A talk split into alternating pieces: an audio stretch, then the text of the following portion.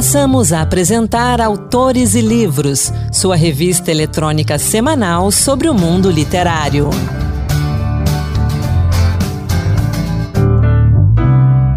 Olá, pessoal. Sejam bem-vindos a mais um Autores e Livros Dose Extra, que toda semana traz para você um pouco do mundo da literatura. Sou Anderson Mendanha e vamos juntos. E hoje, aqui no Autores e Livros, a gente destaca um romance sobre a perda de um grande amor, A Sombra de Sofia, de Andréa Modesto. Andréa, seu primeiro romance, uma alegria poder conversar contigo sobre ele. Vamos falar então de Sofia e da perda desse grande amor. Seja bem-vinda. Obrigada, Anderson, pela oportunidade.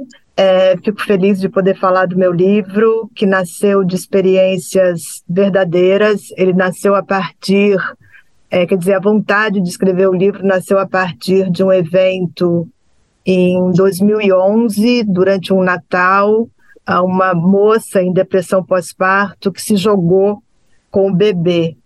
E todas as pessoas, todos os vizinhos ficaram extremamente tocados e muito preocupados com ela, com o sofrimento dela, e lógico que eu também, mas na minha cabeça eu ficava tentando entender como é que o rapaz, o parceiro afetivo, o marido, o pai do bebê, suportaria é, a vida depois desse evento, porque o nascimento de um filho é, é o início de tudo, e de repente você tem o início e o fim uh, muito rápido, e sempre com, a, com essa ideia do quão misterioso é o mundo da doença mental, da depressão. E aí eu acabei fazendo um link ao longo de outras, outras histórias que eu havia é, recortado, que eu havia anotado, alguns relatos, porque eu sou astróloga, então alguns relatos uh, dos homens, sobretudo, diante do, dos mistérios das mulheres, da subjetividade das mulheres, não necessariamente em depressão, eu acabei costurando e fazendo romance, né? É, o romance começa com a perda da Sofia, conta um pouco da história dos dois, quando Paulo e Sofia se encontram, e começa com ela uh, se jogando e o desespero dele, mas ele vai conseguir reconstruir a vida dele, se tornar uma pessoa nova. Então, acho que o, o livro tem um, um fio bastante rico em termos de temas. Ele toca na uhum. depressão pós-parto, ele toca na, no mistério das mulheres e esse, esse novo homem que se confronta com mulheres muito fortes, que é quando Paulo começa a querer refazer a vida amorosa dele depois de um longo tempo de luto, e ele vai encontrar mulheres muito fortes, bem diferentes do que foi a Sofia, que foi um amor de quase que infância, um amor bem juvenil, mas também a, a questão da, dessa fragilidade, da depressão, daquilo que não é dito, ele se culpa muito por não ter percebido é, que ela poderia adoecer nesse nível. Um, e é engraçado porque, assim, a partir dessa perda, ele acaba tendo muitos ganhos em outros níveis, né? Porque ele era um sujeito muito fechado, muito quadrado, muito obcecado e obstinado. Ele era um chato, na verdade, no início do livro. E bem chato e pequeno. É, e ele vai acabar se transformando através dessa dor terrível e se tornando uma pessoa muito maior, né, com um universo muito mais rico por dentro e por fora. Eu espero que as pessoas gostem, espero como, como toquem muitos temas que eu vi dentro do meu consultório. É, até teve um jornalista que me perguntou assim: como é que você fez a pesquisa? Eu não fiz a pesquisa, eu tive esse evento é, que aconteceu na vizinhança e eu tive o relato dos meus clientes, das minhas clientes, a respeito do, do sofrimento e das questões deles diante da vida, né? Atendendo como astróloga a gente já leva um choque, né, quando a gente lê a sinopse, mas ele não é tão forte quanto a leitura do próprio capítulo do acontecimento, porque o acontecimento em si você narra de uma forma bem breve, mas o impacto no protagonista, né, o impacto na vida de Paulo é tão tremendo que eu fiquei me imaginando no lugar dele também. que realmente, como você falou anteriormente, é, fica imaginando a vida dessa pessoa, de, desse pai, desse marido, que perde a família numa situação dessa e depois, o que, que vem depois. E você também mostra que o Paulo se modifica ao longo da jornada. Né? Você falou, ele é um cara chato e depois ele vai se transformar. Como é que é essa visão desse, vamos chamar assim, né? Desse homem tradicional que a gente não encontra por aí, que precisa se transformar? Então, é, primeiro tem uma coisa assim, eu acho que uma história desse desse peso, ela tem que ter humor, porque senão nem eu aguentaria escrever e nem ninguém aguentaria ler. Então a gente tem que passar com uma certa leveza. Você pode fazer algumas críticas engraçadas e, e passar com alguma leveza, com alguma ironia sobre o personagem, sobre o Paulo. Ele é bem tradicional, ele fica até a Sofia uh, mostrar para ele que existia um mundo dentro dela, que ele não percebeu, que ele não conseguiu perceber, ele era muito obcecado e focado nas questões materiais. A gente vai ver isso ao longo do livro. Aquele sujeito que quer uh, conquistar, que precisa conquistar o que o pai não lhe ofereceu, uh, tem um ressentimento muito grande em relação a, criação que ele teve, a figura do pai muito uhum. ausente, a figura da mãe muito frágil também, a mãe dele também é muito frágil, e ele fica obcecado, ele coloca todas as expectativas sobre essa moça nesse, nesse amor infanto-juvenil, nesse amor assim intocado, bonito por um lado, mas por outro lado quase que romântico demais, quase que fora da realidade.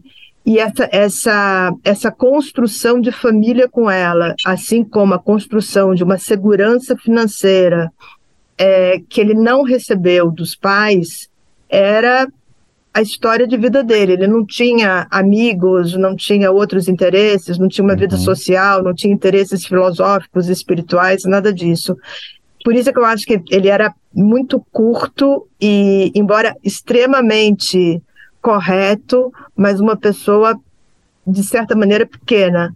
E a partir desse susto, ele vai conseguir, uh, a partir de uma perda, é, é, um processo de iniciação, né? A perda da Sofia é um processo de iniciação para ele, porque ele não fica mergulhado na perda, ele consegue se abrir para a sugestão dos amigos e fazer terapia, por exemplo, que é algo que ele jamais faria antes, mas a dor terrível faz com que ele procure ajuda e, e até porque no início o que ele mais deseja é procurar falar com a Sofia, ter contato com ela, tanto que ele recorre a uma médium, um cartomante, ele quer de alguma maneira entender uh, o sofrimento dela e aonde que ele falhou.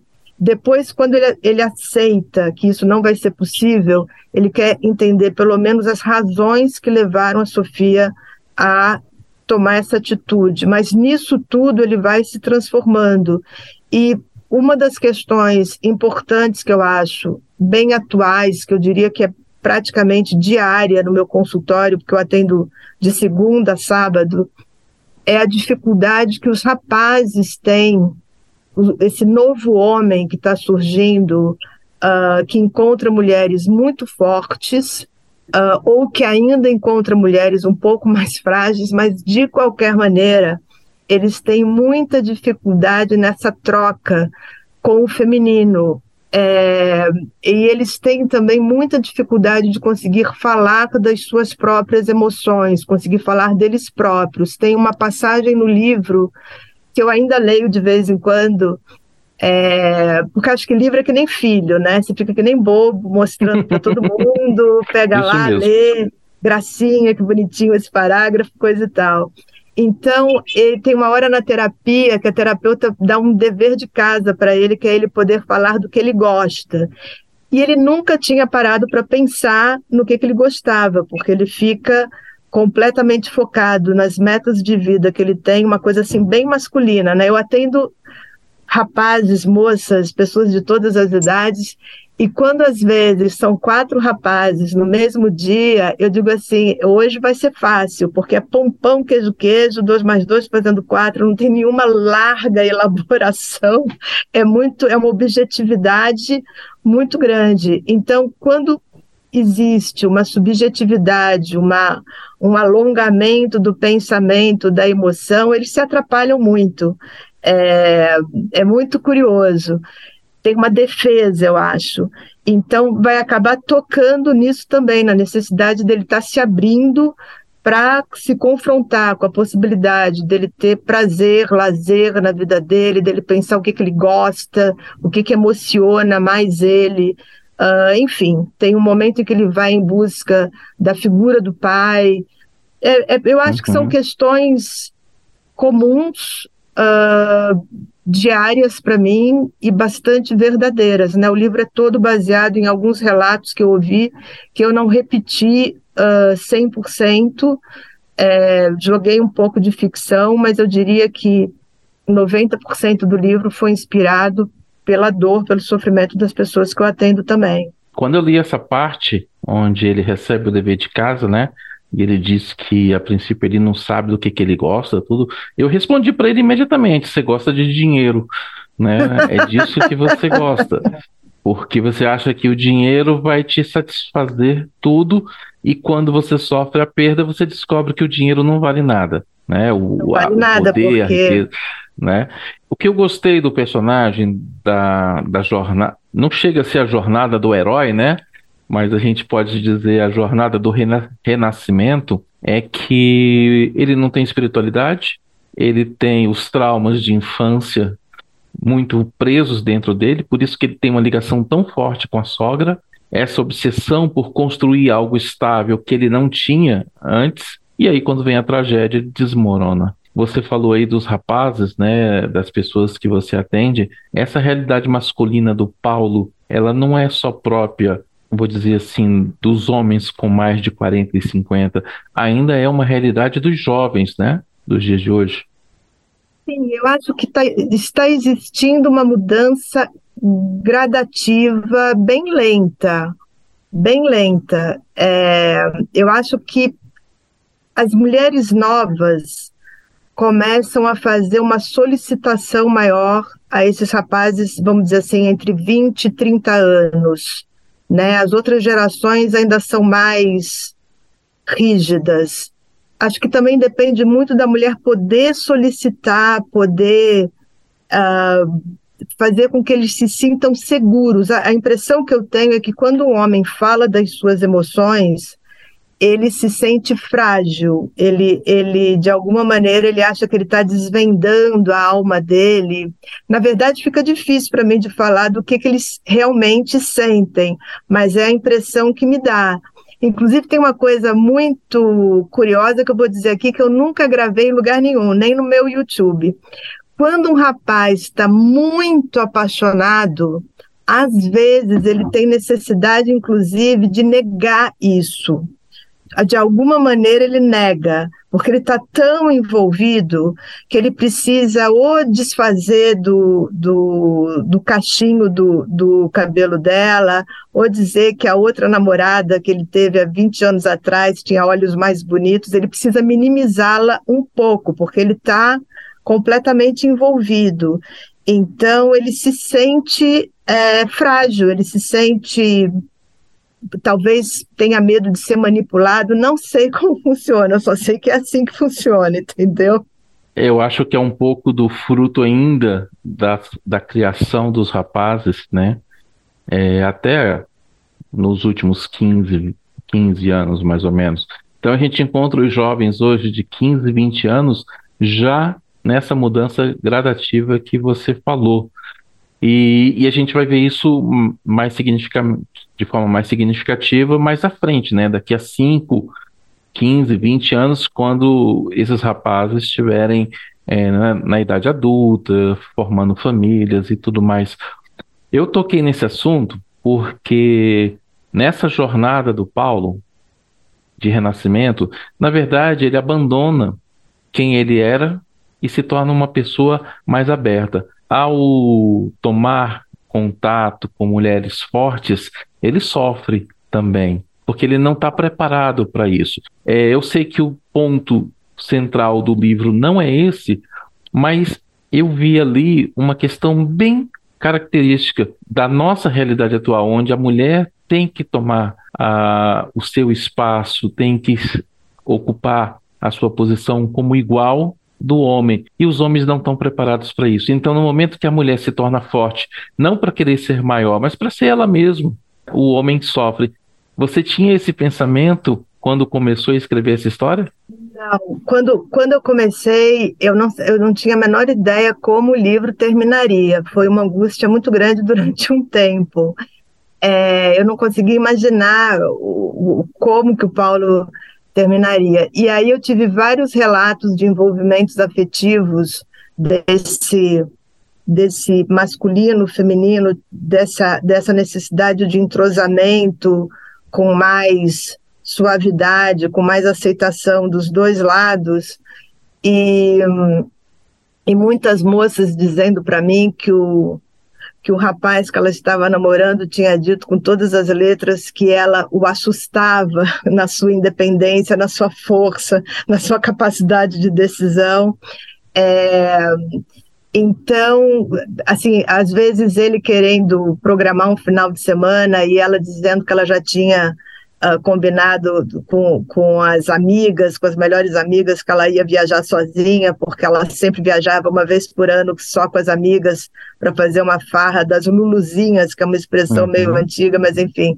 E eles, uh, mais de um relato como esse, Uh, ficando, se sentindo um tanto rejeitados, mas ao mesmo tempo admirando essa mulher nova né? Mas ao mesmo tempo admirando essa mulher nova. Isso que você falou, que a gente talvez possa ver a mudança mais à frente, faz sentido, porque você vai ter rapazes que nasceram dentro de famílias que às vezes foram mulheres sozinhas criando os filhos. É, então já vai ter uma percepção desde bem cedo do quanto a mulher tem força e tem capacidade de tocar sua própria vida e ser um modelo positivo é, para ele, para os irmãos, enfim, já, já existe uma quebra dessa, dessa mulher que precisa ser cuidada ou que precisa ser mimada, que são modelos anteriores, né?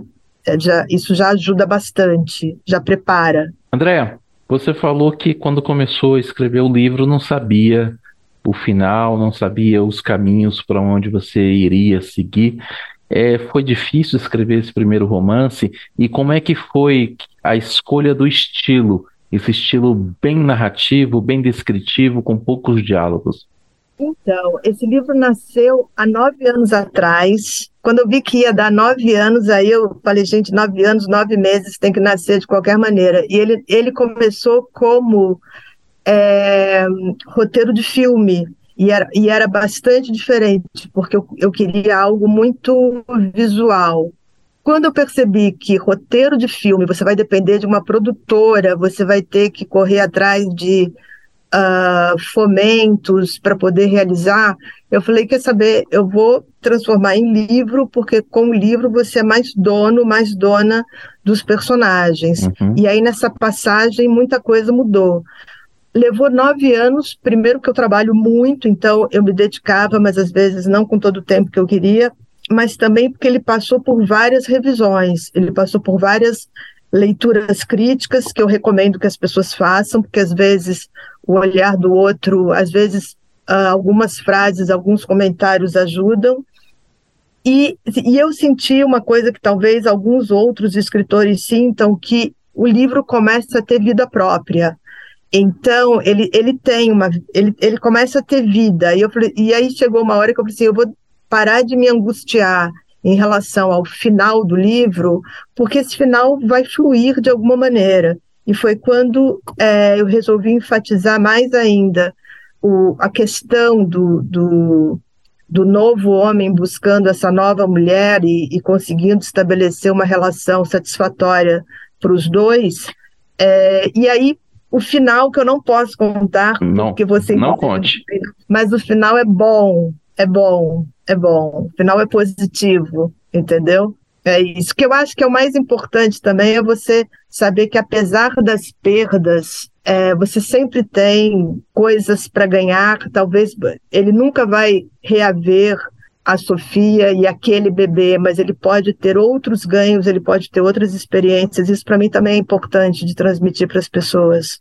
Depois do primeiro vem um segundo, né? Você já está trabalhando no seu segundo livro, que não deve levar nove anos, porque está previsto para sair ainda esse ano. É isso? Vou tentar, é, pelo menos vou tentar. É isso, é um tema completamente diferente. E não é romance, né? Porque o romance é mais trabalhoso, eu acho. É, é, é, um outro tema completamente diferente, mas com muito bom humor também. Acho que sem humor não dá para escrever. E quem acompanha a gente aqui no Autores e Livros, quiser conhecer mais do seu trabalho, quiser encontrar o livro, como é que ele faz? O livro, por enquanto, está à venda no Folhas de Relva, editora folhasderelva.com.br, do Alexandre. É, é uma editora nova, boa, estou é, super satisfeita e está sendo vendido pela, pelo site da editora. E é uma leitura tá... leve é, e que eu gostaria muito de, de, receber um retorno que eu já recebi de dois clientes que eles se identificaram com o livro. Isso para mim é super importante, que eles se viram no livro. Né? Isso para mim é muito importante. E esse retorno pode ser repassado para você onde? No Instagram, alguma outra rede social? no meu Instagram se chama Astrodestino, que é um Instagram que eu misturei astrologia com o lançamento do livro. É, ali no Instagram, Astrodestino, ou no meu e-mail, que é andreia, com a letra I, arroba astrodestino.com.br. Tá certo, então. Andréa, obrigado pela conversa, obrigado pelo papo aqui. É, espero poder conversar com você de novo no próximo lançamento para a gente conversar mais sobre literatura.